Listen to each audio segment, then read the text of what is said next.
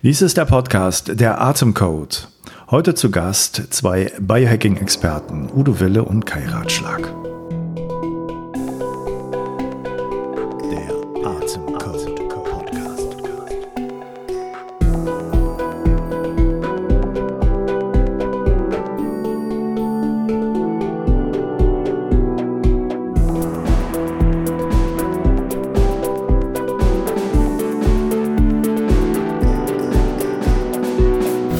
Willkommen zum Podcast Der Atemcode. Es ist mal wieder soweit. Die nächste Folge kommt jetzt heraus mit einem Gespräch, was ich mit zwei Menschen geführt habe, die meiner Meinung nach ähm, ganz gute Einblicke haben in verschiedene Biohacking-Techniken, in die Szene, in verschiedene Leute hinein, die da auch schon lange mit zu tun haben. Und ich hoffe, das gibt dir wie viele wertvolle Informationen wir reden über verschiedenste Sachen, ähm, EMS-Training, was man für Supplements nehmen könnte, sollte, welche Vor- und Nachteile es da gibt. Und wir diskutieren auch über die Sachen. Was ich mal ganz wichtig finde, dass es nicht so einseitig ist und äh, nur eine Pro- oder eine Kontra-Seite von irgendwas darstellt. Aber das, äh, dafür steht der Podcast ohnehin hier, dass wir ein bisschen ausgewogen über verschiedene Sachen berichten und auch nicht nur eine Atemtechnik hier irgendwie als die beste hochhalten. Und äh, wenn wir schon bei dem Thema sind von Ausgewogenheit und Informationen, wenn es dich interessiert, schau doch mal in den Mitgliederbereich des Podcastes hinein, in den Atemcode Club. Wir haben äh, seit Anfang des Jahres hier viele Mitglieder und viele Leute, die sich da beteiligen, mithelfen und auch Informationen ziehen. Das bedeutet, wir haben ja in äh, wöchentlich, zweiwöchentlichen Abständen immer mal wieder Atem-Sessions mit Experten. Wir haben auch einfach Experten mit Frage- und Antwortrunden und natürlich die meisten ungeschnittenen äh, Interviews, die man hier sonst nur äh, in Auszügen in der Veröffentlichung hören kann. Also das alles bekommst du jetzt schon, wenn du in den Atemcode Club kommst.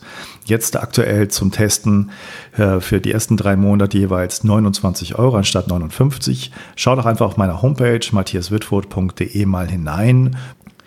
Unter anderem haben wir die Buchautorin Jessica Braun als Expertin zu Gast, die dir Fragen zu ihrem Buch Atmen, wie die einfachste Sache der Welt unser Leben verändert, beantworten wird.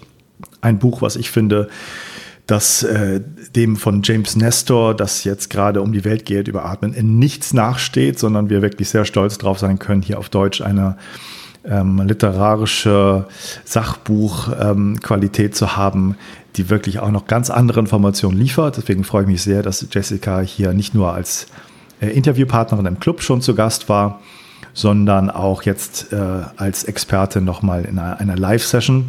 Und wir werden noch viele andere Sachen machen, unter anderem natürlich Atemtechniken. Wir hatten schon Sudarshan Kriya, wir hatten äh, Buteiko-Experten da, wir haben äh, verschiedene Atemtechniken ähm, uns ja, selber angeschaut, erfahren dürfen. Natürlich die Wim Hof Methode, äh, den äh, bewussten verbundenen Atmen, Atem und äh, noch vieles, vieles mehr. Also schau dir rein, du bekommst, wenn du jetzt dich äh, ähm, dazu entschließen solltest, Mitglied zu werden und du kannst jederzeit auch monatlich kündigen, also du kannst auch nur reinschnuppern, bekommst du alles, was da jetzt im Club ist, einfach schon vollkommen äh, frei zugänglich und kannst dir alle Interviews, die bisher gelaufen sind, in der vollen Länge anhören. Wenn dich das eine oder andere interessiert hat und du noch ein bisschen gezögert hast, ist das jetzt der Zeitpunkt, da vielleicht einfach mal reinzugucken.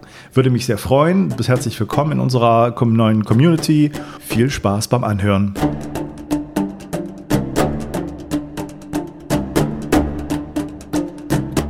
Genau, Kai, magst du dich ein bisschen vorstellen, was zu dir erzählen? Das mache ich sehr gerne, Matthias. Mein Name ist Kai Ratschlag. Ich komme aus Frankfurt am Main. Ich bin 41. Ich bin Unternehmer.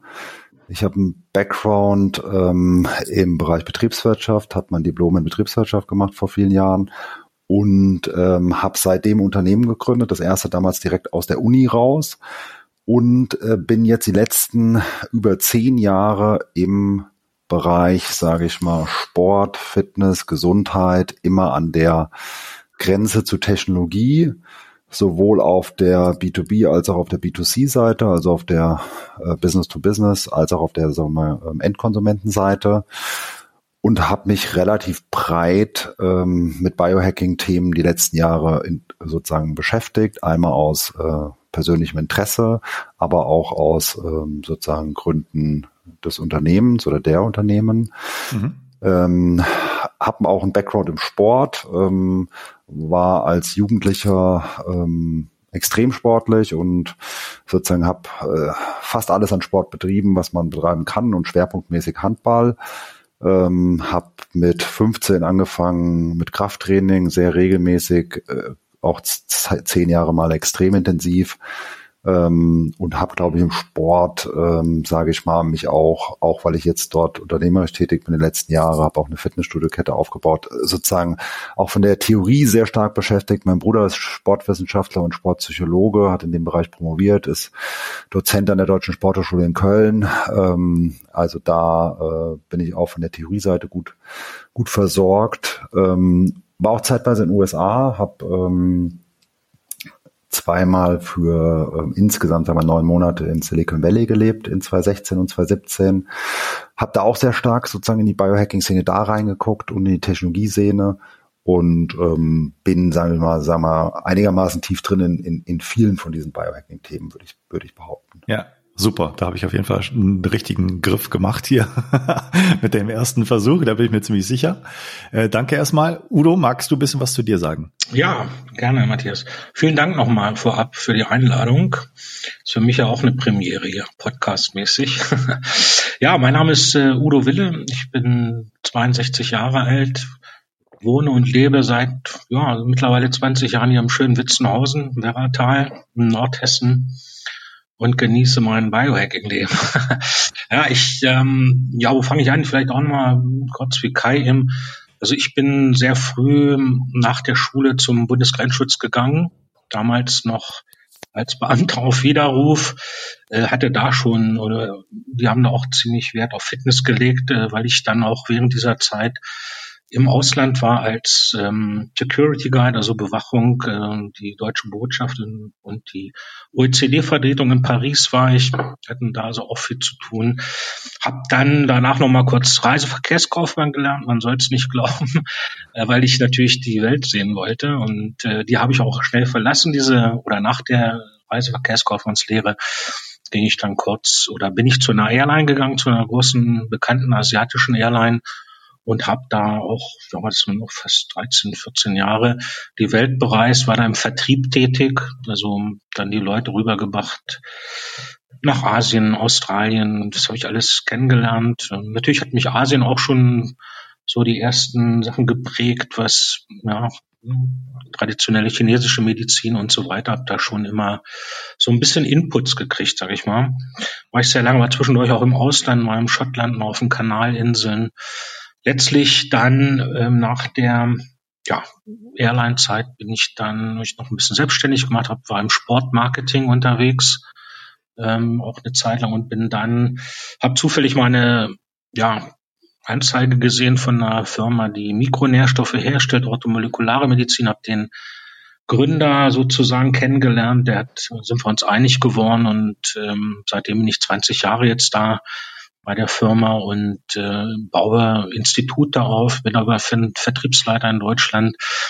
Ähm, ja, und habe da sehr viel Freude dran, viel mit Ärzten, Therapeuten, Trainern zu tun etc. Und das mache ich jetzt und äh, seit ein paar Jahren auch als Vertriebsleiter Sport nochmal, um auf den Punkt zu kommen, war immer mein Thema. Ich habe eigentlich jeden Tag fast Sport gemacht. Früher Fußball, dann das normale Fitnesstraining, ja, und seit einiger Zeit, ich muss sagen, ich bin so ein Autodidakt, ich gucke immer rum, äh, teste alles selbst, grundsätzlich nehme alles selbst.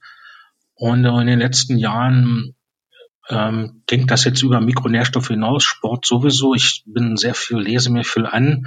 Ich glaube sowieso, dass irgendwo alles findbar ist, ja, sei es im Netz und sei es in, in guter Literatur, sei es aus Netzwerken, Tipps, die man bekommt.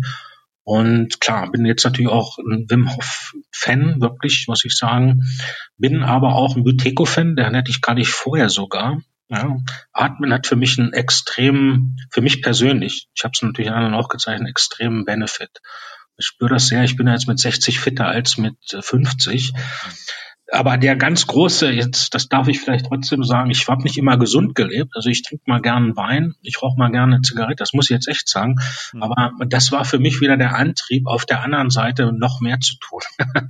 also und, und zum Schluss noch das Buch Hormesis, das habe ich auch einen Tipp von dir, war das sogar, glaube ich. Ja. Ähm, das kommt da rein. Und so habe ich immer viele Ansatzpunkte. Es gibt nicht einen Weg für mich. Für mich gibt's sowohl Supplementation, Training, Entspannung, alles, was dazugehört. Und da habe ich für mich einen Weg gefunden. Das nutze ich auch alles, gibt das hier weiter auch einigen Leuten. Und wer weiß, vielleicht mache ich bald mal auch so einen Podcast. Ja. das war von meiner Seite. Ja, ne, klasse. Also ich merke schon, der Vorteil ist ja, ihr beide kennt euch jetzt nicht und ich hoffe, ihr lernt euch ein bisschen kennen, aber ich lerne euch auch kennen. Ich kann ja sagen, wie ich mit euch in Verbindung stehe. Also Udo hat, du hast uns letztendlich über die, die ähm, molekulare Firma für Vorträge gebucht und hast da die Wim Hof Methode auch kennengelernt. Wir hatten ja auch schon Work Workshop aller Wim Hof mhm. äh, gemacht und organisiert. Da kenne ich dich her und weiß, dass du natürlich auch viel mitbekommst von den ganzen Vorträgen und die da auch ähm, gemacht werden von den anderen Referenten und was du dir alles angelesen hast. Und sehr spannend von deiner Lebensgeschichte wusste ich noch nicht so viel, aber vielen Dank dafür. Und auch Kai, du bist letztendlich, ja, ich glaube, du warst ein Workshop-Teilnehmer und, und äh, da sind wir sozusagen zusammengekommen, haben uns kennengelernt, so ein bisschen in Verbindung geblieben. Und äh, ich weiß, dass dein Bruder mich letztes Jahr gebucht hat für einen Tag und äh, in Köln und bin ja sehr, sehr froh, dass wir uns jetzt hier sprechen und um, Biohacking ist ja ein, ein heißes Thema, obwohl das nach meinem Empfinden schon so ein bisschen ja ein, ein Thema ist oder der Begriff, der jetzt ein bisschen so angezweifelter wird. Ist das wirklich ein Hacking, was man da macht? Ist das nicht, sind das nicht normale Funktionen, die man versucht, so ein bisschen auch günstig zu beeinflussen? Hacking ist immer so, ein, so eine Abkürzung. Geht das überhaupt? Das sind so ein paar kritische Stimmen gerade. Aber nichtsdestotrotz möchte ich jetzt nicht mit, mit einer kritischen Stimme anfangen, sondern wir wollen ja heute so ein bisschen sprechen, was sind unsere Erfahrungen, was haben wir so für, für Geheimtipps, die wir mal so in den Raum werfen könnten. Ähm, magst du da auch anfangen, Kai? Ich weiß, zum Beispiel mit, mit Kälte hast du ein bisschen was ausprobiert. Hast du da noch so ein paar andere Sachen, die du erzählen willst heute? Sehr gerne. Also meine zwei, äh, sage ich mal, äh, Themen, wo ich glaube ich relativ tief drin bin. Das eine ist ähm, Sport, Krafttraining und im Spezifischen Elektrostimulation. Mhm. Also ich habe angefangen schon mit mit Elektrostimulation als Ganzkörpertraining schon 2009 ähm, da kam das Thema ganz früh in Deutschland auf und Deutschland war damals der, der erste Markt, also auch weltweit im Prinzip kam das Thema damals auf. Ähm, das finde ich einen spannenden Ansatz. Im Prinzip geht es ja auch darum, eben wie oft im Biohacking mit minimalem Einsatz maximales Ergebnis. Also ähm, Elektrostimulationstraining oder sogenanntes EMS-Training ist ja mittlerweile ein Riesenthema in Deutschland. Ähm, als ich damit angefangen habe, haben das eine Handvoll Leute gemacht und mittlerweile gibt's da irgendwie 1500 oder 2000 Studios in Deutschland und ähm, es gibt auch Endkonsumentenprodukte schon. Es gibt äh, sozusagen lokale Stimulation, das gab's auch vorher schon, aber, aber jetzt eben auch Ganzkörper. Ähm, und das ist äh, ein spannendes Produkt ähm, oder es sind spannende Produkte. Man kann damit ähm, vielleicht mal um die Vorteile kurz, kurz hm. erläutern. Also man kann alle Muskelgruppen zeitgleich trainieren, man kann immer die Gegenspieler zeitgleich trainieren. Das heißt eben, oft, wenn Menschen Rückenprobleme haben, resultiert das eben aus mangelnder Bauchmuskulatur und da werden eben immer die Gegenspieler, also in dem Fall Rücken und Bauch parallel trainiert. Ähm, die ähm, Wirkungsweise ist relativ hoch, dadurch, dass eben die Muskelfasern ganz anders angesteuert werden können von so einem elektrischen Impuls, als ich das oder als die meisten Menschen das sozusagen willentlich hinbekommen. Es ist ein extrem gelenkschonendes Training, weil ich eigentlich kein externes Gewicht einsetzen muss.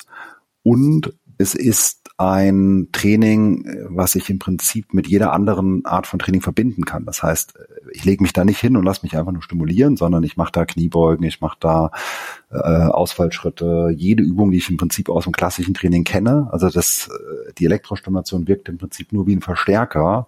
Und wenn sie richtig eingesetzt ist, dann ähm, hat das im Prinzip nur Vorteile. Okay. Hört sich erstmal super an. Ist das für, für jeden geeignet? Gibt es da so Ausstoßkriterien auch, wer das nicht machen sollte? Also es gibt ganz, ganz wenige Kontraindikationen. Im Prinzip kann man sagen, im Lifestyle, ähm, Herzschrittmacher, Schwangerschaft bei Frauen, ähm, schwerwiegende neurologische Probleme.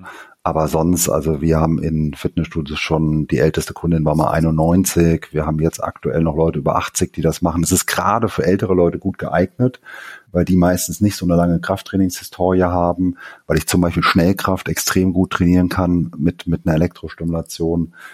Weil es ein Training ist, was ja mit dem Trainer angeleitet wird. Ich brauche kein schweres Gewicht. Also ich kann das im Reha-Bereich, da kommt es eigentlich auch her, super einsetzen. Ich kann das mit Menschen, die orthopädische Probleme haben, ähm, älteren Semester super einsetzen. Also im Prinzip fast keine Kontraindikation. Okay. Kennst du das, Udo? Hast du deine Meinung zu? Ja, ich kenne es auch. Ähm, also ich habe es jetzt, klar kenne ich auch die Shops, ich kenne auch so ein bisschen die Hintergründe. Ich habe es auch mal wir hatten oder hatten auch mal eine Kooperation mit einer Firma geplant, was, was dann äh, nichts, äh, sich nicht realisiert hat. Aber ich glaube, es ist eine Möglichkeit. Ne? Gerade so vielleicht Leute, die, wie der Kai gerade sagte, durchaus auch ältere, also hm, ich habe es jetzt selber, ich habe es mal ausprobiert nur, aber jetzt nicht regelmäßig trainiert. Mhm. Aber das ist, denke ich, macht einfach Sinn, auch von der Thematik her und der Logik, die dahinter steckt. Also mhm. das kann ich mir gut vorstellen. Ich glaube, man kann auch sehr gezielt, falls mal einer gezielte Körperpartien da auf Trab bringen will, ich mal salopp sage, ähm, ganz gut äh, mit voranbringen. Ne? Okay, also mal ganz ehrliches Statement von mir ich will gerade mich körperlich ein bisschen mehr trainieren, ein bisschen muskulöser werden. Ähm, Wäre das ein Weg, den ich gehen könnte mit sowas, Kai? Und was müsste ich beachten? Was könnte ich erwarten? In welchem Zeitraum? Also im Prinzip ja, den Weg kannst du auf jeden Fall gehen. Es ist ähm, sozusagen der Schwerpunkt bei EMS liegt ganz, ganz klar. Also wenn du Rückenprobleme hast oder hättest, dann wäre das zum Beispiel absolut super, weil die tiefe Rückenmuskulatur super ansteuern will, äh, ansteuern kannst. Du kannst eben sehr zeiteffizientes und effektives Training machen mit EMS willst du, sagen wir, eine Bodybuilder-Figur haben und, und einen Schwerpunkt Hypertrophie machen, hm. dann kann das maximal eine Ergänzung sein. Dann äh, sozusagen reicht natürlich irgendwie ein oder zweimal die Woche so eine 20-Minuten-Einheit nicht aus. Das ist, das ist klar. Ähm, aber EMS ist ein super effizientes Training und es kann im Prinzip von jedem eingesetzt werden. Das äh, wird von Leistungssportlern eingesetzt als zusätzlicher Trainingsreiz. Das heißt, wenn du noch nie EMS gemacht hast, dann kann man theoretisch das Gerät so einstellen, dass du den schlimmsten Muskelkater deines Lebens hast und den, und den Ganzkörper. Also Hört sich super an. Also der Trainingsreiz ist wirklich hoch. Ja. Du kannst aber auch bei jemandem, der jahrelang Rückenprobleme hat, das so einstellen, dass er im Prinzip nach dem ersten Training schon eine deutliche Besserung spürt oder temporär beschwerdefrei ist, weil, weil du eben an Rückenmuskulatur rankommst, die die Menschen nur willentlich nicht mal annähernd ansteuern können. Ähm, aber es hängt ein bisschen immer von der Zielsetzung ab. Wie gesagt, man kann das als Ergänzung einsetzen. Man, man darf natürlich nicht immer das ganze Marketing glauben, mhm. weil die Marketing-Story ist natürlich oft immer, mach, mach das einmal 20 Minuten, am besten musst du dich noch nicht mal richtig viel anstrengen und dann äh, sozusagen ist das eine Wunderwaffe. Nein, das ist es definitiv nicht. Ähm, äh, sozusagen, es wird, es ist immer so ein bisschen ins Ver in Verruf gekommen wie Krafttraining für Antisportler. Aber wie gesagt, das ist es definitiv nicht. Man, das hängt immer davon, wie man es einsetzt. Und, und, das, und der wichtigste Tipp ist, wenn du es mal sozusagen ausprobieren willst, schau dir gute Studios an, schau dir gute Trainer an.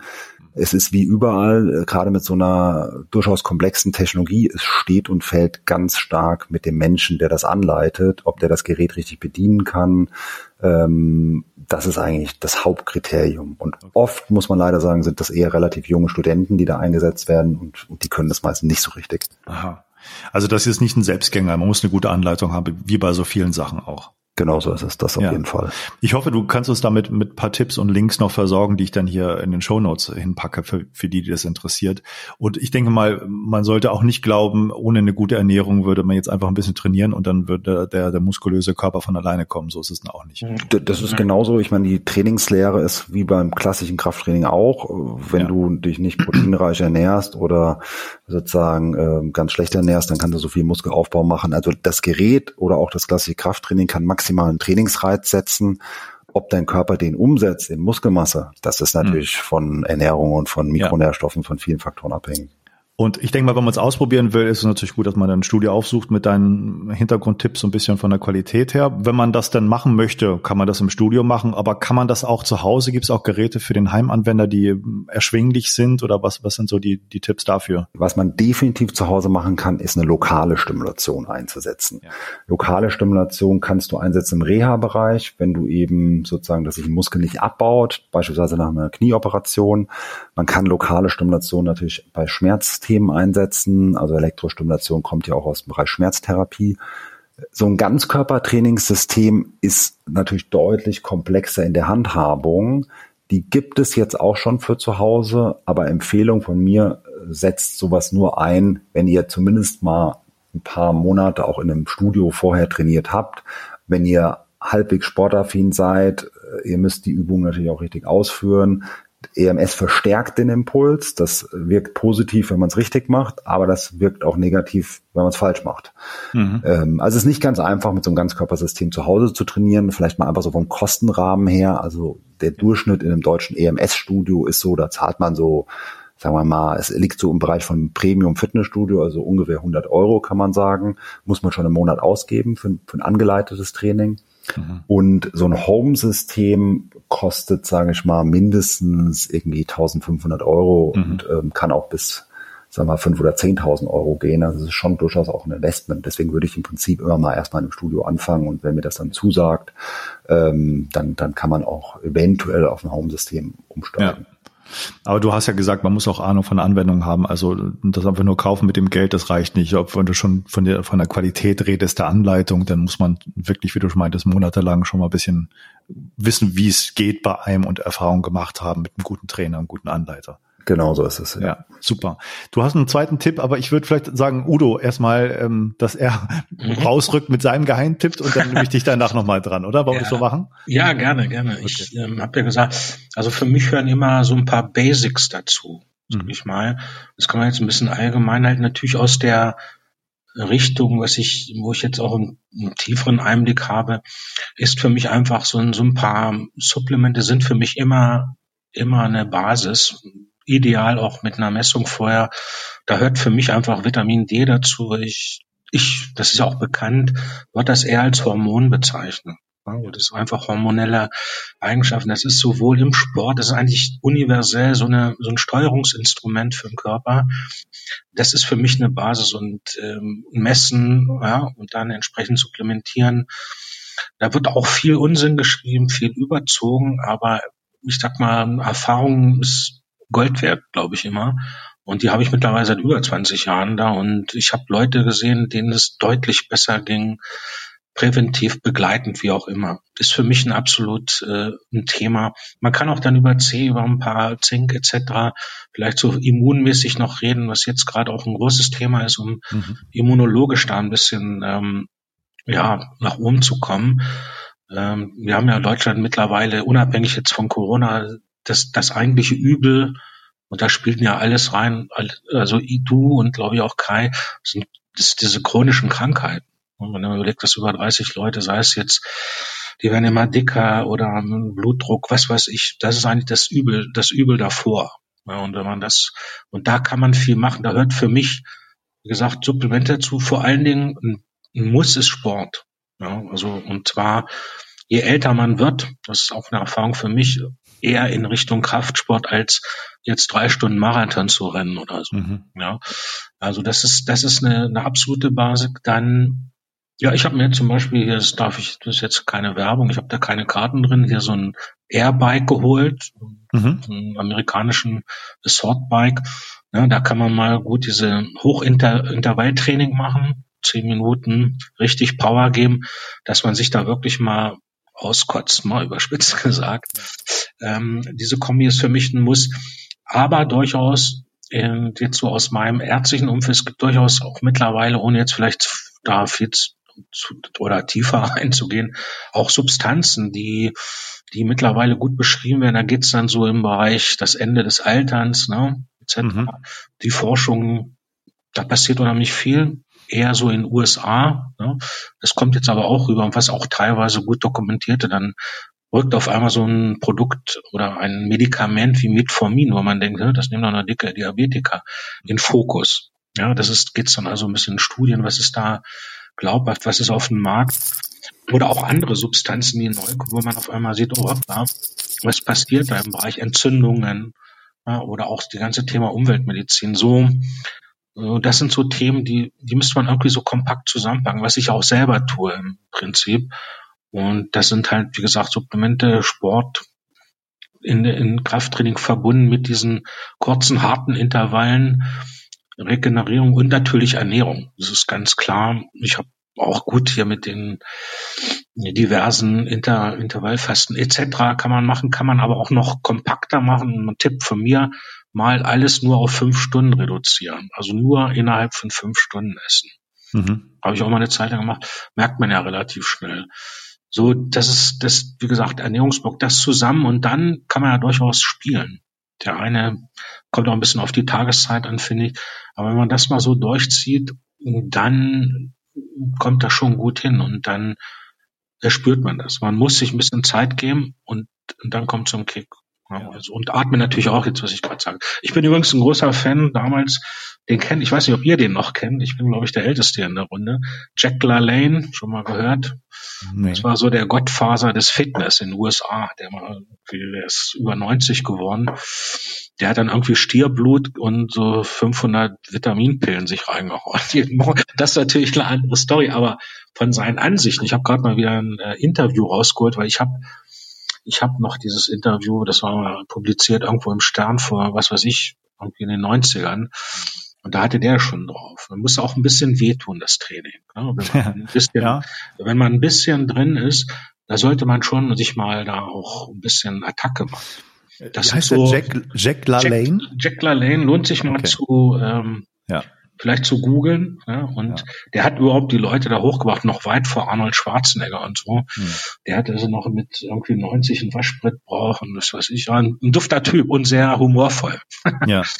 Kai, hast du äh, eine Meinung zu den Punkten? Also Vitamin D hast du genannt, Udo, ähm, äh, Hit-Training auf dem Bike, genau, Mikronährstoffe, ja, definitiv. Also ähm, ich glaube, Vitamin D ist das wichtigste Supplement, was jeder Mensch nehmen sollte, besonders in Covid-Zeiten, aber eben natürlich auch sozusagen völlig unabhängig davon. Ich glaube, man sollte sich ähm, sozusagen nicht an den Normwerten orientieren, die immer noch die meisten Ärzte propagieren. Die sind im Zweifel viel zu niedrig, sondern ähm, sich einen progressiven Arzt suchen oder auch mal gucken, was machen Sportler und ähm, sozusagen im, im Prinzip einen viel höheren Vitamin D-Wert anpeilen, ähm, als, als die meisten das tun.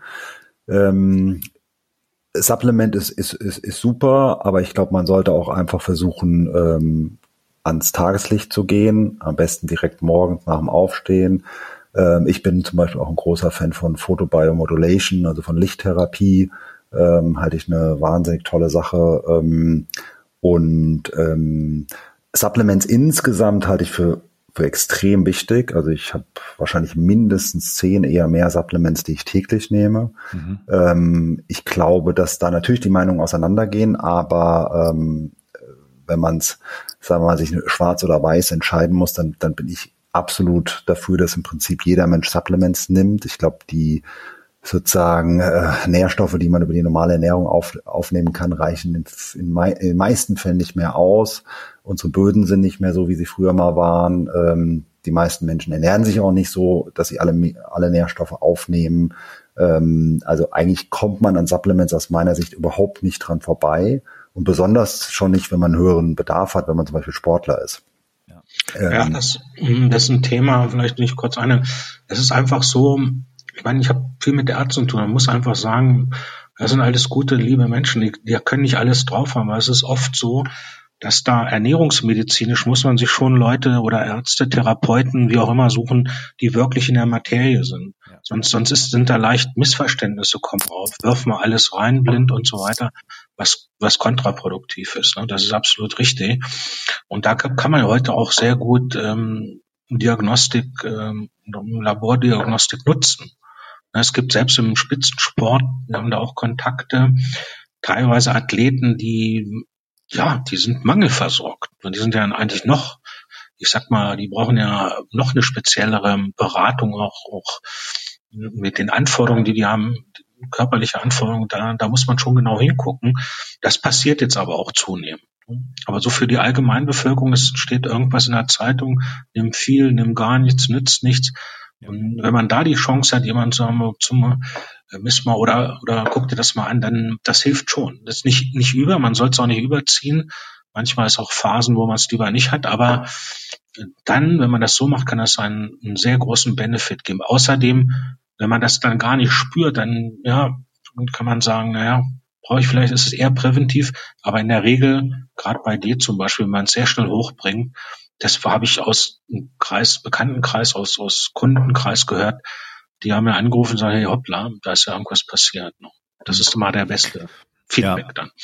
Genau, also mein, ich habe auch mich jetzt mit, mit Udo ja in den letzten Wochen auch ein bisschen auseinandergesetzt mit Vitamin D, haben wir ein bisschen drüber geredet und was hin und her geschickt und ich habe mir auch noch mal ein bisschen geguckt.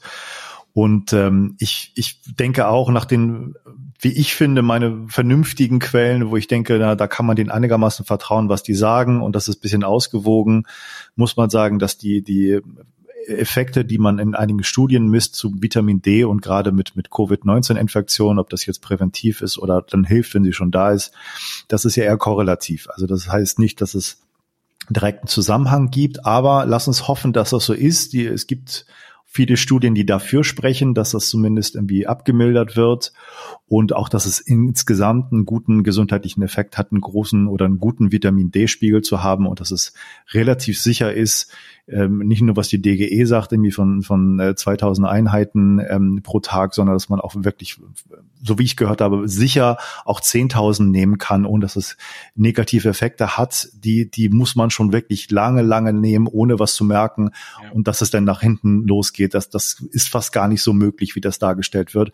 Und da kann man natürlich auch ein Fass aufmachen mit den Marketing, ähm, gegen Supplements heutzutage in vielen Zeitungen. Ähm, hat vielleicht auch einen, einen wahren Hintergrund. Ne? Nicht alles ist reglementiert und jeder schmeißt irgendwas auf den Markt von, von vielleicht minderer Qualität, aber alles über einen Kamm zu scheren, ähm, ist, glaube ich, auch nicht richtig. So, das ist mein Eindruck davon. Mhm. Ja, richtig. Also gerade im D-Bereich auch. Ich meine, selbst wenn man schön in die Sonne geht, aber wer kann das schon jeden Tag, dann um die Mittagszeit? Es gibt ja absolute Experten, die sagen dann genau, wann die Sonne stehen muss, um die UVB-Strahlen zu kriegen. Und das stimmt auch. Das ist ja erschreckend, äh, wenn du mal nach Spanien oder so guckst. Äh, das wusste ich vorher gar nicht. Die Älteren dort oder auch in Italien. Ich habe auch in Spanien Bekannte. Das ist ein Vitamin D-Mangelgebiet. Gerade natürlich im Altenheim. Stell dir vor, die Leute kommen nicht raus das, das muss man schon sehr kritisch sehen. Das wird, die, der Sport wird verboten zurzeit, mehr oder weniger. Ja. Die dürfen sich ja nicht mal auf den Platz, auf den Fußballplatz treffen. Also man muss das ein bisschen einordnen. Ich weiß aber auch, dass andere prominente Politiker nehmen das ohne Ende. Die schreiben das und äh, twittern das. Aber es wird nicht gesagt, also nicht, dass du den nimmst, sondern denn da komme ich nochmal zurück. Das, den Punkt wollte ich einmal nochmal highlighten, weil das fand ich gut. Ich habe da mit dem Professor schon, das Thema ist halt diese chronischen Krankheiten in Deutschland. Und wer chronisch krank ist, das zeigen ja auch die, den erwischt es halt noch heftiger, ne? unabhängig auch vom Alter. So, und, und es gibt durchaus Jüngere, die sind chronisch krank. Und das ist einfach das, das Dilemma auch, wo wir sind. Und wenn man da in Deutschland mal wirklich präventiv auch von der Regierung, von den Kassen, ich sag mal, da ansetzt, dann würde es richtig was bringen. Aber da sind wir noch Lichtjahre von entfernt, weil, und man muss es einfach sagen, mal kritisch, mit Kranken wird sehr viel Geld verdient. Mhm. Das, das ist jetzt gar keine Schelte oder ich will irgendwas, aber das ist einfach so, wenn man einen Einblick hat wie ich, so von den Kassen etc., das ist einfach schade. Dieser ja. Präventivgedanke wird auch nicht honoriert von den äh, für Ärzte. Wenn, ob sich das mal ändert, weiß ich nicht, aber dann wäre man schon ein sehr großes Stück weiter. Ja, ich finde es sehr gut, dass unsere Diskussion so ein bisschen auch übergreifend ist, nicht nur einfach irgendwelche äh, kleinen Tools und das war's, sondern auch so ein bisschen über den Tellerrand schaut. Aber ja, lass uns doch mit Kai nochmal weitermachen. Hast du den, den zweiten Tipp, deine zweite Geheimwaffe, die du nochmal hier erzählen wolltest? Super gerne. Lass mich vielleicht noch einen Satz zu Vitamin D sagen. Also ja. ich glaube, was auch wichtig ist, einfach Vitamin D ist wirklich Spott billig. Das heißt, ich kann ja für Supplements wirklich hunderte und tausende Euros äh, im, im, Prinzip monatlich ausgeben oder zumindest jährlich, aber die Vitamin D Jahresdosis liegt ja irgendwo zwischen 10 und 20 Euro pro Person. Das heißt also, da sollte man absolut nicht sparen und das ist, glaube ich, ähm, sozusagen ist ja. viel, im Vielfachen wert. Und die Benefits sind weitaus größer für die Preis-Leistungsgeschichte, die man da hat. Genau so ist es. Ja. Hm. Ähm, zweites Thema, ähm, du hattest angesprochen, ähm, ich bin seit Jahren und besonders jetzt seit ungefähr zwölf Monaten ein extremer Fan von Cryotherapy oder von Kältetherapie. Mhm. Ähm, ich habe einen Geschäftspartner, der, also ich habe auch eine Firma in dem Bereich.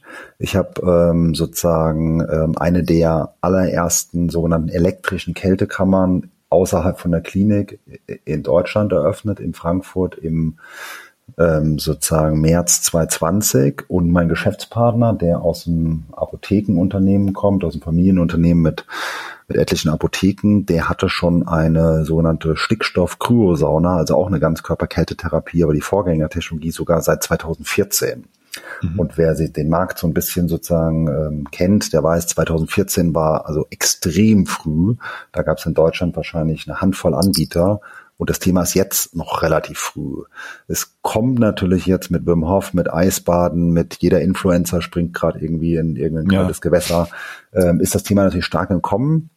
Aber ich kann vielleicht deswegen dazu qualifiziert oder halbwegs qualifiziert was sagen, weil ich das jetzt nicht nur sozusagen selbst einsetze, sondern weil ich es auch mit, sagen wir mal, Hunderten von Kunden jetzt äh, die letzten zwölf Monate eingesetzt habe und da natürlich auch mal die Wirkungsweise eben nicht nur bei super gesunden, sportlichen Menschen sehe, sondern eben bei Menschen mit chronischen Schmerzen, bei Menschen mit psychischen Problemen, ähm, bei äh, ganz, ganz unterschiedlichen Thematiken und ähm, kann nur sagen, also Kälte ist ein wundervolles Tool, ähm, was man ganz, ganz breit einsetzen kann.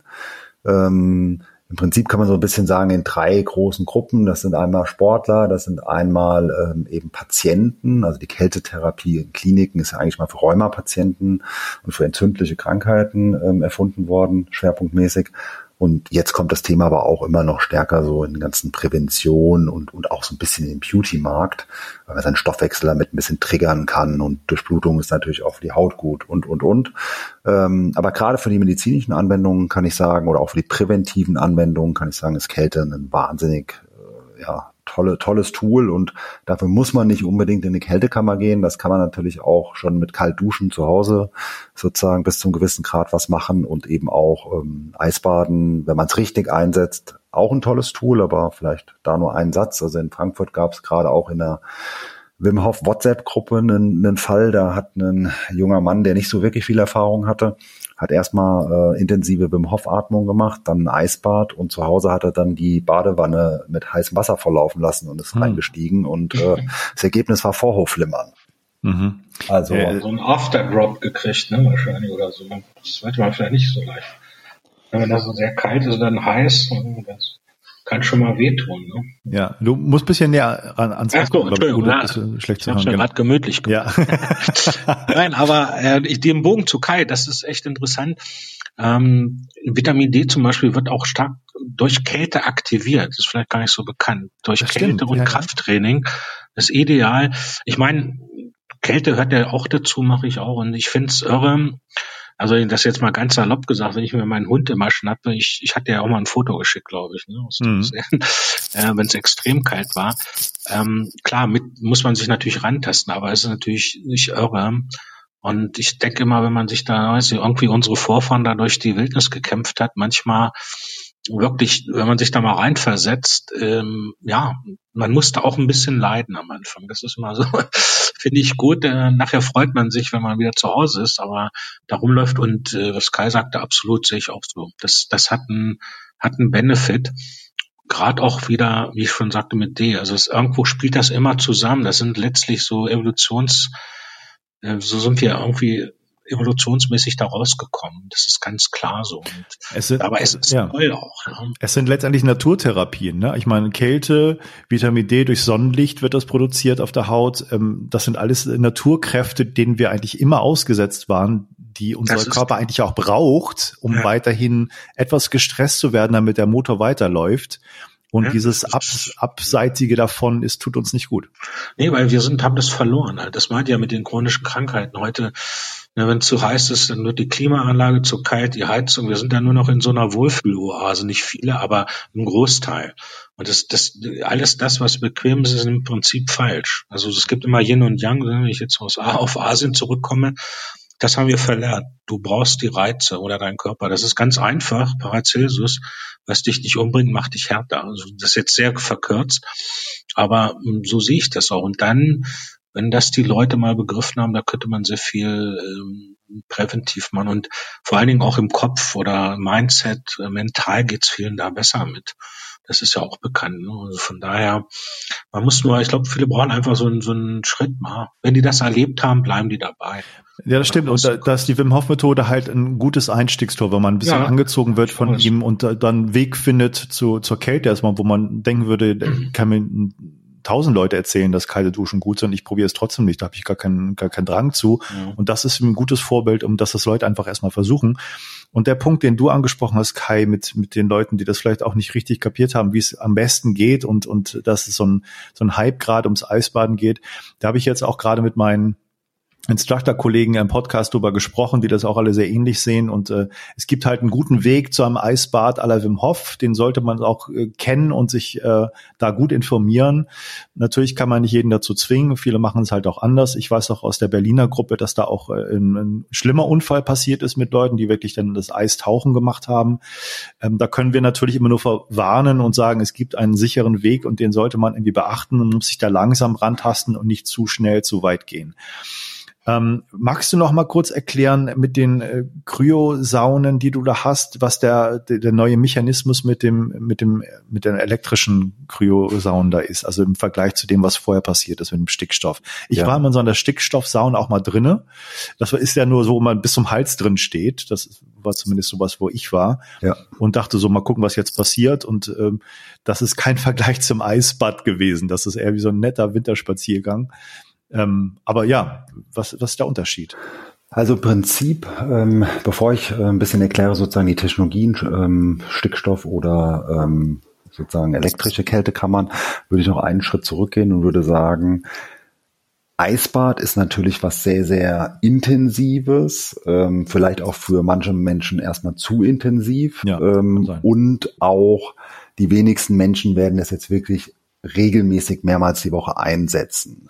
Ähm, nicht nur, weil es eben eine sehr intensive Geschichte ist, sondern auch natürlich auch allein von der Logistik. Also Stimmt. ich würde mir jetzt auch nicht dreimal die Woche irgendwie 50 Kilo Eiswürfel anliefern lassen und die Badewanne verlaufen lassen und dann da zwei Minuten reingehen und dann wieder das Ganze entsorgen und so weiter. Es macht logistisch keinen Sinn, es macht kostenmäßig keinen Sinn und so weiter. Nachhaltigkeitsgedanke wahrscheinlich auch ein bisschen. G genau so ist es. Ja, ja. Und der, der Unterschied zwischen einer also ob, egal ob das jetzt sozusagen eine Stickstoffkruhesauna ist oder eine elektrische Kältekammer ist, es ist ja sozusagen, das Medium ist Luft und nicht eben Wasser wie beim Eisbad. Mhm. Das heißt, im Prinzip ist die Anwendung viel, viel, viel angenehmer. Man kann das ganz einfach erklären, wenn man sich mal eine Sauna anschaut. In der Sauna habe ich eine hohe Temperatur. Das kann 60, 70, 80, 90 Grad sein. Aber es ist eine trockene Hitze. Und wenn ich mich jetzt in die gleiche Temperatur in kochenheißes Wasser reinsetzen würde, dann wäre das überhaupt nicht schön. Und genauso ist bei einer Kältekammer. Ich kann da auf 80, 90, 100 Grad runtergehen, teilweise bei Stickstoff noch tiefer und trotzdem ist die Anwendung viel, viel, viel angenehmer als ein Eisbad. Warum? Weil die Leitfähigkeit von Luft eben eine ganz andere ist auf der Haut als Wasser. Es ist nicht so ein Schock. Also wenn ich in ein Eisbad reingehe, ist das ja so der erste Effekt ist erstmal so, oh, ist das kalt und das ist ja fast ein Ganzkörperschmerz und oft hyperventiliert man auch ein bisschen und so weiter. Das ist in der, in, in der Kältekammer oder in der Stickstoffkursauna erstmal nicht so. Das heißt, ich glaube, das ist das massenmarkttauglichere Tool und für die Leute, die sozusagen advanced sind, kann man das natürlich auch super kombinieren wenn man mal am Wochenende mehr Zeit hat, geht man irgendwo jetzt im Winter auch mal irgendwie äh, Winterschwimmen, Eisbaden oder was auch immer. Aber wenn man eben das neben seinem Büro irgendwo hat äh, und kann das irgendwie jeden Tag nutzen, äh, wir haben genau diese Kunden auch, die sozusagen mhm. auch beides machen. Ähm, aber für den Massenmarkt, gerade für die Leute, die jetzt nicht mal kalt geduscht haben die letzten zehn Jahre oder eher nur heiß geduscht haben und so, ist, ist das vielleicht auch mal der erstmal der sinnvollere Einstieg, bevor ich sofort ein Eisbad mache, äh, weil, weil selbst kalt duschen fällt ja den meisten Menschen schon wahnsinnig schwer und ist schon viel viel unangenehmer, muss man sagen, als eine, als eine Kältekammer. Ähm, das, das verstehen die meisten Leute noch nicht und, und wissen das nicht, weil sie erstmal nur denken, uh, in der Kältekammer ist doch irgendwie minus 100 Grad und so weiter, das ist ja bestimmt ganz schlimm. Aber das ist eben nicht, weil in der Sauna ist es mit äh, der gleichen Temperatur im Plusbereich ja auch nicht ganz schlimm. Und in der Kältekammer ist man nur drei Minuten im Schnitt. Also das vielleicht vorab. Unterschiede, äh, Kryosaunen, elektrische Kammern, also im Prinzip genauso wie du es gesagt hast, äh, Matthias, also eine Kryosauna ist im Prinzip keine ganz, keine echte Ganzkörperanwendung. Warum? Weil ich Stickstoff eben nicht einatmen darf. Wenn ich das tue, werde ich bewusstlos und ähm, das äh, kann zu schlimmen Thematiken führen. Es gab in Amerika sogar schon Todesfall in der, in, in der Stickstoffkammer. Das war ein totaler Anwendungsfehler. Das war jemand, der da gearbeitet hat und das alleine gemacht hat. Und ähm, sozusagen will ich gar nicht mehr mehr zu sagen. Also das passiert natürlich in der Regel überhaupt nicht. Das ist eigentlich eine super tolle, sichere Anwendung. Aber ich bin eben sozusagen dann nur mein Kopf und mein Schulter-Nackenbereich ist eben dann nicht mit drin. Und der Rest wird sozusagen runtergekühlt, in Anführungszeichen.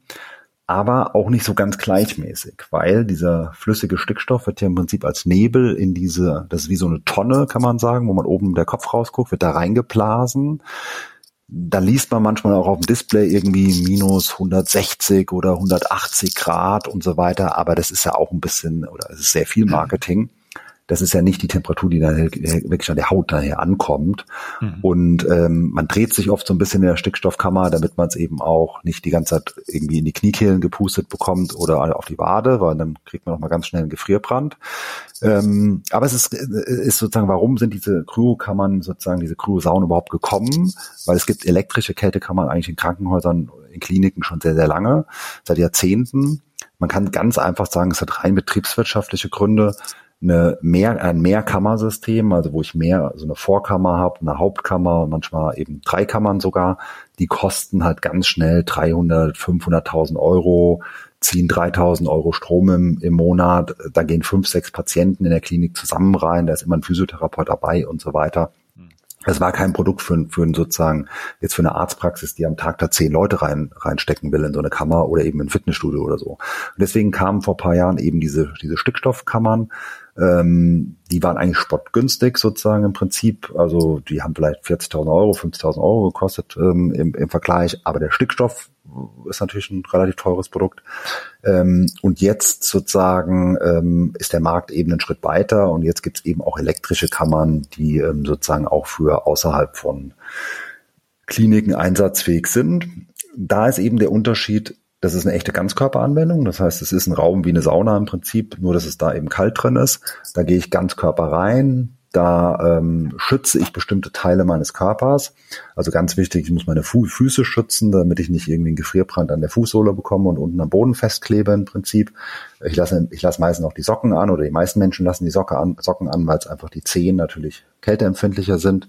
Man geht da in Unterwäsche rein oder sozusagen in Badekleidung also man sollte keinen Badeanzug jetzt als Frau anziehen, weil es ist ja eben Luft und kein Wasser, aber man kann da ein Bikini anziehen oder Unterwäsche. Man zieht einen Mundschutz an. Das äh, hat nichts mit Corona zu tun, sondern das war auch in Kälte kann man immer schon so, um einfach die Nase zu schützen und die Atemwege. Und man schützt die Ohren, ähm, eventuell auch den ganzen Kopf, ähm, was bei Menschen mit Glatze zum Beispiel wichtig ist. Ähm, wenn man genug Haare hat, ist das nicht unbedingt essentiell. Dann reicht es im Prinzip, die Ohren zu schützen. Und man zieht Handschuhe an in der äh, sozusagen äh, elektrischen Kammer hat man ein bisschen Platz, da kann man also auch ein paar leichte Übungen drin machen, da kann man sich ein bisschen bewegen. Ähm, man kann da auch einfach nur die Augen schließen und, und entspannen. Ähm, es ist eine sehr gleichmäßige, angenehme Kälte. Es ist eine noch deutlich systemischere Anwendung als in der Stickstoffkammer.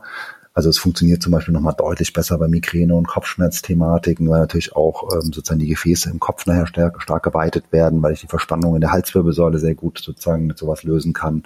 Ähm, ich habe nochmal einen stärkeren hormonellen Push. Also die Anwendung ist einfach nochmal eine andere Liga in der elektrischen Kammer. Ähm, aber es gibt, man muss auch ganz klar dazu sagen, außerhalb von Frankfurt, Köln, Hamburg, München gibt es im Prinzip fast keine elektrischen Kammern, außerhalb von Kliniken jetzt. Und, und Kliniken gibt es ja auch nicht wirklich viele und die sind auch nur für Patienten sozusagen, die stationär aufgenommen werden sozusagen. Ja, äh, und du hast, die in, du hast die in Frankfurt. Ich habe die in Frankfurt. Ich war der Erste sozusagen in Frankfurt mit so einer elektrischen Kammer. Ähm, und ja, tolles Produkt. Ja. ja, super Einblick auch jetzt nochmal in die ganze Prozedur, wie man sich das vorstellt. Also ist wirklich klasse. Und ähm, ich habe mal gehört, ähm, diese schnelle Bewegung darf man da nicht machen, weil es auch eine Gefahr gibt in der, in der kalten Luft, dass man irgendwie Hautverletzungen kriegt. Ist das richtig? Oder ja, das stimmt Temperatur bedingt. Also man muss, man muss sagen, ähm, die Empfehlung ist im Prinzip immer, sich ein bisschen zu bewegen, weil wenn du starr stehst, ist es gefühlt am kältesten. Ja. Wenn du dich leicht bewegst, ist es angenehmer. Und wenn du jetzt natürlich nicht richtig schnell bewegst, dann produzierst du natürlich mehr Luftzug und das ist im Prinzip wie Wind im Außenbereich, dann wird's halt noch mal kälter. Mhm. Klar, wenn du jetzt die Arme ganz, ganz schnell die kompletten drei Minuten eben sozusagen bewegst, dann können die Unterarme schon mal richtig kalt werden oder so. Aber in diesen elektrischen Kammern ist die Kälte so gleichmäßig, dass wir ah. also mit, mit Gefrierbrand im Prinzip noch nie zu tun hatten. Und wir haben durchaus auch Kunden, die machen da irgendwie drei Minuten Kniebeugen drin und bewegen sich durchaus ein bisschen schneller. Also das hängt immer sehr stark von, von der Technologie ab. Ähm, ja. Eigentlich ist es kein Problem, kann man sagen. Super. Und das sind drei Minuten, die man da drin ist und dann äh, muss man sich irgendwie noch danach irgendwie ein bisschen aufwärmen oder habe dann ein spezielles Programm oder ist das okay und zieht man sich an und dann war's das oder wie, wie ist das dann? Also man kann sagen, drei Minuten ist natürlich ein, ein, Richt, ein Richtwert, mhm. weil ähm, letztendlich wirkt die Kälte natürlich bei jedem auch ein bisschen anders. Vereinfacht gesagt kann man sagen, umso dicker jemand ist, umso länger kann er drin bleiben, umso mehr Muskelmasse jemand hat, umso länger kann er in der Kammer drin bleiben. Das heißt, meistens können Männer ein bisschen länger drin bleiben als Frauen. Es hat ähm, was aber auch damit zu tun, zum Beispiel, wann ich das letzte Mal was gegessen habe. Das merkt man sehr stark beim Kälteempfinden. Ähm, bei der Erstanwendung macht man also meistens eher sogar unter drei Minuten oder maximal drei Minuten. Ähm, sonst kann es auch mal vorkommen, dass man irgendwie Kopfschmerzen davon bekommt oder so, wenn man eh schon der Hals, im Bereich der Halswirbelsäule stark verspannt ist und dann ziehen die Gefäße sich nochmal so zusammen. Und wenn man das sehr regelmäßig macht und daran adaptiert ist, dann kann man das auch ein bisschen nach oben fahren. Also ich persönlich mache das jetzt, sagen wir mal, vier, fünf Mal die Woche, seit Monaten oder seit mhm. Jahr und, und, ich gehe immer vier Minuten rein. Da spricht überhaupt nichts dagegen. Ähm, und äh, es gibt auch, also sagen wir jetzt auch aus, gerade aus der Wim Hof Szene und so weiter, gibt es ja auch Leute, die sagen, ähm, ich will da noch ganz noch, noch viel, viel länger rein, reingehen. Das, das, das kann man durchaus natürlich trainieren. Und Wim Hof könnte wahrscheinlich keine Ahnung, wie viele Stunden in so einer Kammer drin, drin sein. ja. Aber der Punkt ist ja einfach, also wir sind ja auch gewerblicher Anbieter, das heißt, wir gehen auch aus eigenem Interesse kein Risiko ein. Das heißt, Kunden über vier Minuten gibt's bei uns nicht. Ähm, oder Prinzip ganz, ganz selten mal jemand bis auf 4,30 oder so, aber dann ist das müssen schon Leute sein, die es wirklich äh, sehr stark adaptiert sind und auch meistens ein bisschen mehr Körpermasse haben. Ähm, und ähm, das, das äh, kann man so ein bisschen sozusagen adaptieren, aber das, das, vielleicht, das vielleicht zur, zur Zeit, ja. genau. Ja, ganz kurz vielleicht noch, ähm, was ist ein Kostenpunkt, wenn man das ausprobiert bei dir? Also im Prinzip, sage ich mal, kann man sagen, deutschlandweit sind die Anwendungen ähm, irgendwo, sagen wir mal, vielleicht so im, im Durchschnitt wahrscheinlich bei 30 Euro. Mhm. Wir haben jetzt, ähm, sagen wir mal, ein extrem, sagen wir mal, faires Pricing, glaube ich. Also bei Stickstoff war es so, da, da, da, das war wirklich ein teures Produkt, kann ja, man sagen. Also ich habe das, das stimmt. damals auch schon sozusagen als, als Sport, im Sport eingesetzt und im Prinzip war der durchschnittliche Kunde, der in so eine Stickstoffkammer sozusagen bei uns bei dem Vorgängermodell ähm, gekommen ist, der hat irgendwie ja fast 30 Euro selbst im Laufzeitvertrag be bezahlt. Der kam im Schnitt zweimal die Woche und hat irgendwie so 240, 250 Euro rein für Kälte ausgegeben im Monat. Das ist natürlich ein echter Nischenmarkt und funktioniert wahrscheinlich auch außerhalb von Städten wie Frankfurt, München und so halt fa fast nicht. Ja. Und funktioniert eben nur bei extrem gesundheits- oder sportaffinen Leuten oder eben bei Leuten mit einem hohen Leidensdruck. Und ähm, aber das ist, kann man sagen, ist bei Stickstoff immer so das Pricing gewesen. Deswegen ist der Markt ja auch, hat sich nicht nur bedingt sozusagen, war, ist Nischenmarkt geblieben. Und hm. wir haben jetzt im Prinzip in der elektrischen Kammer, ähm, die ist zwar viel, viel teurer in der Anschaffung, aber die hängt dann am Starkstromnetz und, und, und sozusagen äh, zieht irgendwie noch 1000 Euro Strom im Monat. Aber, aber das sind halt äh, Kosten, mit denen man sehr gut kalkulieren kann. Und dann haben wir im Prinzip die Preise, kann man sagen, mehr als halbiert. Das heißt, wir haben jetzt auch Leute, die kommen fünfmal die Woche ähm, und zahlen in, in, im Monat irgendwie 100 Euro für eine Flatrate. Wow, also das ist okay. natürlich schon äh, ein sensationelles Pricing. ja, das stimmt. Das ähm, aber dafür wird es natürlich auch ganz anders genutzt und mhm. ähm, ähm, also ja. das, das vielleicht zu den Preisen. Ja. Ja, Udo, ja. Hast, du hast mit ja. Geld auf jeden Fall auch Erfahrung. Ja, ja ich wollte gerade zwischenfragen mal äh, bei dem Kai, die äh, Benefits, was, empfehlt ihr da was? Gibt es auch Erfahrung, wie oft man täglich den zweiten Tag oder Mindest, äh, Mindestzeit in der Woche? Kann man das sagen? Oder? Also man kann natürlich sagen, das hängt ganz, ganz stark von der Zielsetzung ab. Also ein Rheumatiker hat das ja, dafür ist das ja eigentlich mal erfunden worden, hat das oder setzt das ja in der Klinik, im Prinzip, wenn er stationär aufgenommen wird, bis zu mehrmals am Tag ein. Das heißt, die Leute sind zwei bis drei Wochen in der Klinik, setzen, machen so eine Anwendung zwei, dreimal am Tag dann ist natürlich der ganze Tagesablauf darauf abgestimmt und der Körper muss ja auch zwischendurch mhm. wieder hochfahren und so weiter. Wir würden sozusagen niemanden am Tag mehrmals da reinlassen. Das heißt, bei uns können die Kunden maximal einmal am Tag reingehen und natürlich kommt auch nicht jeder Kunde und, und soll das auch gar nicht irgendwie fünfmal die Woche kommen, sondern mhm.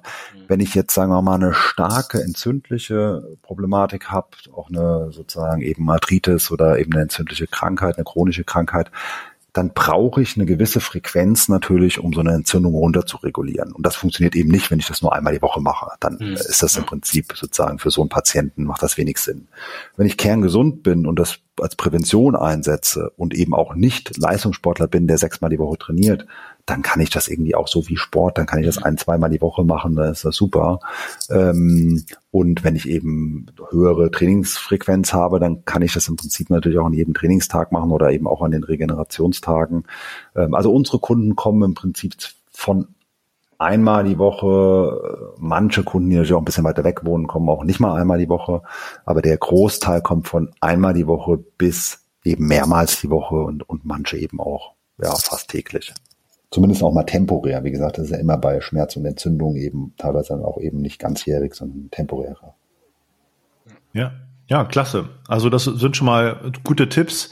Die Zeit ist natürlich jetzt ein bisschen länger oder weiter fortgeschritten, als ich dachte. Aber wenn es für euch okay ist und habt, habt ihr noch ein bisschen Zeit? Fünf Minuten, zehn Minuten? Ja, ja noch Problem. Kurz ja, weiter? Ja, ist okay, ja.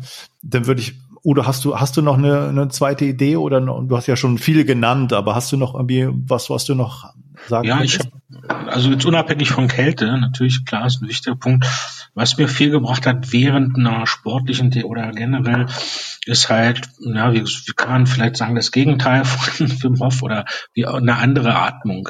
Also Wim Hof ist ja, ja ich rede jetzt von Atmung, hm. einfach speziell, wenn wir auch zwei, ein, zwei Mal machen. Das andere, glaube ich, sehr viel, ja, das ist halt dieser Stichwort Bohr-Effekt, das ist dieses reduzierte Atmen. Aber gerade, und das, bei mir hat das einen sehr starken Input gebracht, beim Sport. Das heißt, äh, ich sag's mal salopp, meine Nase ist mein Richter, wie, wie stark ich mich belasten kann, im Training zumindest. Ne? Und das bringt eine Menge. Das sollte man oder kann man mal ausprobieren.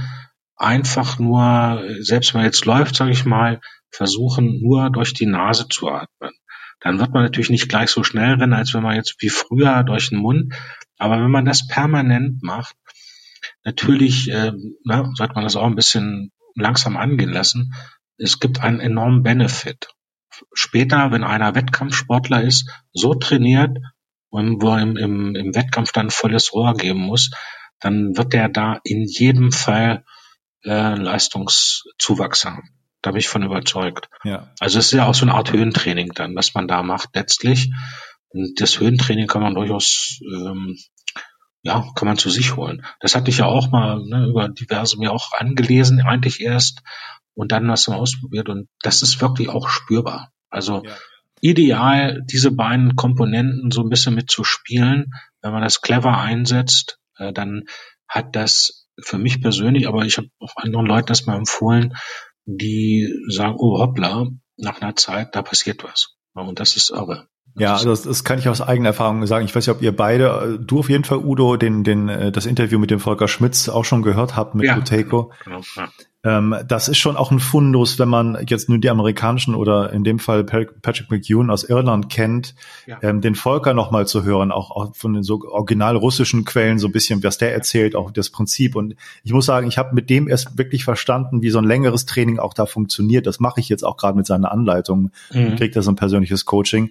Das ist nochmal eine andere Hausnummer auch und ja. das ist auch ganz anders. Äh, so Konzept her, als was ich so aus den anderen Büchern kenne. Mhm. Und vom Prinzip her macht das total Sinn. Das ist auch so der absolut neueste Trend, Atmung zu betrachten, wirklich diese sanfte Atmung mal ernster zu nehmen, Nasenatmung ernster zu nehmen, auch die gesundheitlichen äh, negativen Sachen von nur Mundatmung da immer mal in den Fokus zu rücken. Ich weiß nicht, was du da für eine Meinung hast, Kai, ob du da so ein bisschen mal probiert hast Sehr oder das kennst. Das Thema. Ich glaube, Nasen, also insgesamt das Thema Atmung im Sport immer noch ähm, sozusagen, da, da ist noch viel Luft nach oben. Selbst bei den besten ähm, Sportteams, das haben noch wenige die, die Power sozusagen dahinter verstanden.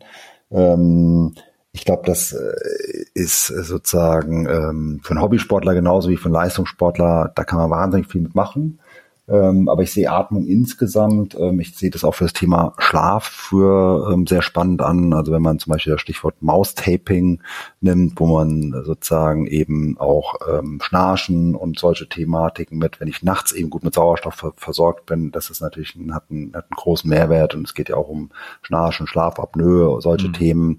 Ähm, ich finde das Thema Höhentraining extrem spannend und ähm, sowohl auf also sagen wir mal Patientenseite, also kenne ich Leute, die eben Höhentraining und und sozusagen das Gegenteilige, also ähm, sozusagen bei Höhentraining äh, trainiere ich ja unter wenig Sauerstoff und das gleiche kann ich eben auch mit mit äh, sozusagen Hyperoxie machen, mit, mit viel Sauerstoff und das im Intervall.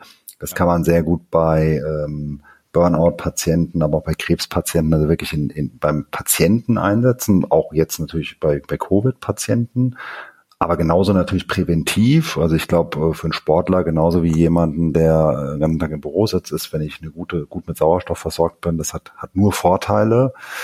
Und im Biohacking sind ja auch, glaube ich, gerade diese, ähm, egal ob das jetzt eine Druck- und Sauerstoffkammer, so eine Hyperbaric Oxygen Kammer oder eben das Intervall-Hypoxie-Hyperoxie-Training, also Höhentraining eben, das sind super spannende Themen, die auch immer mehr, auch glaube ich, den Einzug in, in klassisches Lifestyle-Training für, ähm, für sozusagen für Nicht-Leistungssportler äh, sozusagen finden werden. Und ich experimentiere da viel mit rum und, und, und glaube auch, dass zum Beispiel Kälte und Atmung super zusammenpasst ähm, und will da auch die nächsten Jahre sozusagen da noch bei uns das in irgendeiner Form sozusagen ergänzend auch noch mit, mit ja. reinnehmen.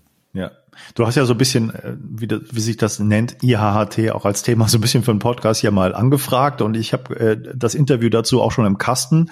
Ich weiß nicht, ob das jetzt vor unserem Gespräch rauskommt oder nach unserem Gespräch, aber da kannst du dich auf jeden Fall auch darauf freuen, da ein bisschen Infos zu kriegen. Ähm, und ja, das sind glaube ich, auch so ein paar Trends, die in Zukunft äh, ganz groß werden. Atmung, sonst würde ich den Podcast hier auch nicht machen, weil ich das nicht, wenn ich davon nicht überzeugt wäre, dass das ein großer Trend wird und ist schon. Und ich bin gespannt, was da in der Zukunft noch kommt. Ähm, ich fand das mit euch total klasse heute. Ähm, ich würde euch anfragen, wenn die nächsten Runden mal kommen, äh, zu welcher auch immer, mit anderen Leuten mal zusammen und, und ein bisschen auch äh, zusammen würfeln und, und vertauschte Rollen und so. Aber ich fand das mit euch heute richtig klasse. Habt ganz vielen Dank, dass ihr das so mitgemacht habt. Das erste, die erste Biohacking-Runde hier von diesem Podcast und ähm, hoffe, dass wir da weiter in Kontakt bleiben. Und wenn ihr da von euren Sachen, die ihr erwähnt habt, auch ein paar Links habt, vielleicht Informationen mir gerne schicken, dann würde ich das auch veröffentlichen. Und äh, ich werde auf jeden Fall mal gucken, wo in Hamburg hier die Kältekammer ist. Wenn es denn warm wird draußen, kann man das ja gut nutzen und mich da mal informieren. Das ist ja so meine Nähe. Aber schau mal klasse. bei Kai vorbei. Ja. ja Demnächst habe ich noch nie gesehen, so, so ein Teil da oder ausprobiert. Also Du, ja. du, Udo, bist herzlich eingeladen, nach Frankfurt zu kommen und, und Matthias, ich kann dir auch gern mal äh, für Hamburg ein paar Links schicken, weil ähm, es auch wie überall, es gibt auch, sagen wir bei den Anbietern große Unterschiede und auch bei den Kältekammern, äh, also nicht nur Stickstoff und elektrisch, sondern äh, da gibt's auch nochmal innerhalb der Sparte Stickstoff oder elektrisch gibt's immer große Qualitätsunterschiede.